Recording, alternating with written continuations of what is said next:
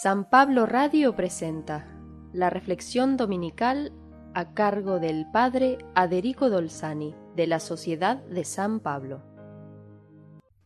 Mateo dedica mucho espacio de su Evangelio para narrar la misión de Jesús en Galilea, la predicación, oración y formación de sus discípulos, los milagros, las discusiones con los judíos. Jesús no tiene descanso. Donde llega se amontona enseguida una multitud todo comenzó en Galilea, como dice Lucas. El ángel del Señor fue enviado a Galilea, a una ciudad llamada Nazaret. Jesús, después de su bautismo, fija su demora en Cafarnaúm, a orillas del lago de Galilea, en casa de Andrés, Pedro y la suegra. Jesús recorría los pueblos cercanos, especialmente los sábados, cuando la gente se reunía en las sinagogas, y allí le daban la palabra para escucharlo. Esa era la mejor oportunidad para predicar que el reino de Dios había llegado. La gente le pedía ayuda para superar sus problemas de salud, para salir de las impurezas legales, le contaba la precaria situación de vida, sin guías o pastores que se ocuparan de ellos. La gente estaba cansada como desesperada y no veía futuro en una nación ocupada por las tropas romanas la corrupción en todos los ámbitos y los altos impuestos. En el Antiguo Testamento el pastor de Israel era Yahvé, como cantamos en el Salmo 102, El Señor es mi pastor, nada me puede faltar.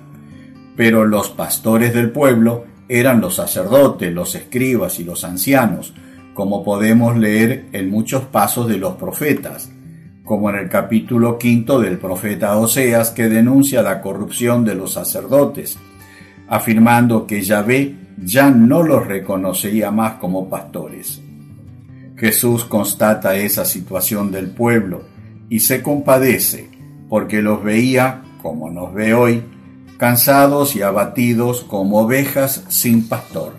De la boca de Jesús no sale ninguna condena ve una enorme tarea porque hay que ocuparse de toda esa gente y la describe como una cosecha abundante, pero donde faltan trabajadores.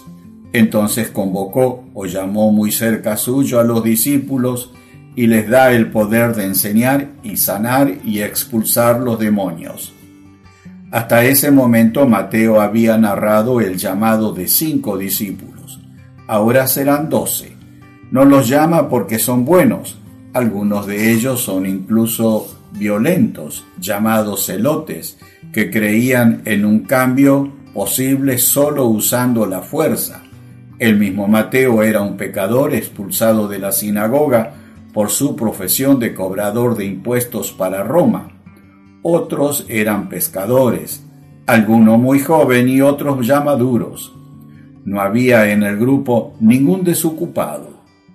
Tenían todos, pero una condición.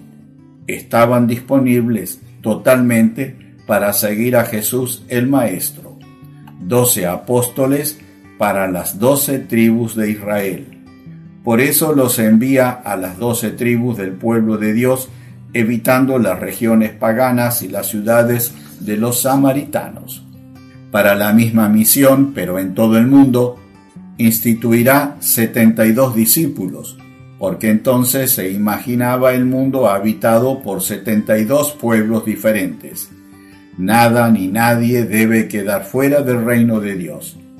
Jesús envía a los doce apóstoles a pastorear el pueblo de Israel en lugar de los sacerdotes, levitas, escribas y ancianos.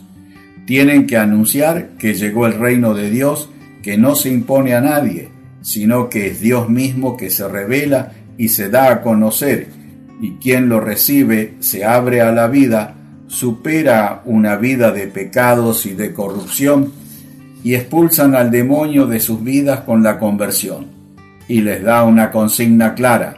Ellos, y nosotros hoy, recibieron todo eso sin mérito alguno, gratuitamente, como un regalo de Dios, y así se debe anunciar su reino a todos los hombres, sin exigir nunca ningún mérito a nadie. Hoy, en el lugar de los doce apóstoles convocados por Jesús, estamos todos nosotros que fuimos convocados por su palabra. Jesús espera nuestra disponibilidad y nuestro amor por Él y por esta sociedad cansada, angustiada y que se siente sin pastor. Que Dios te bendiga en el día del Señor.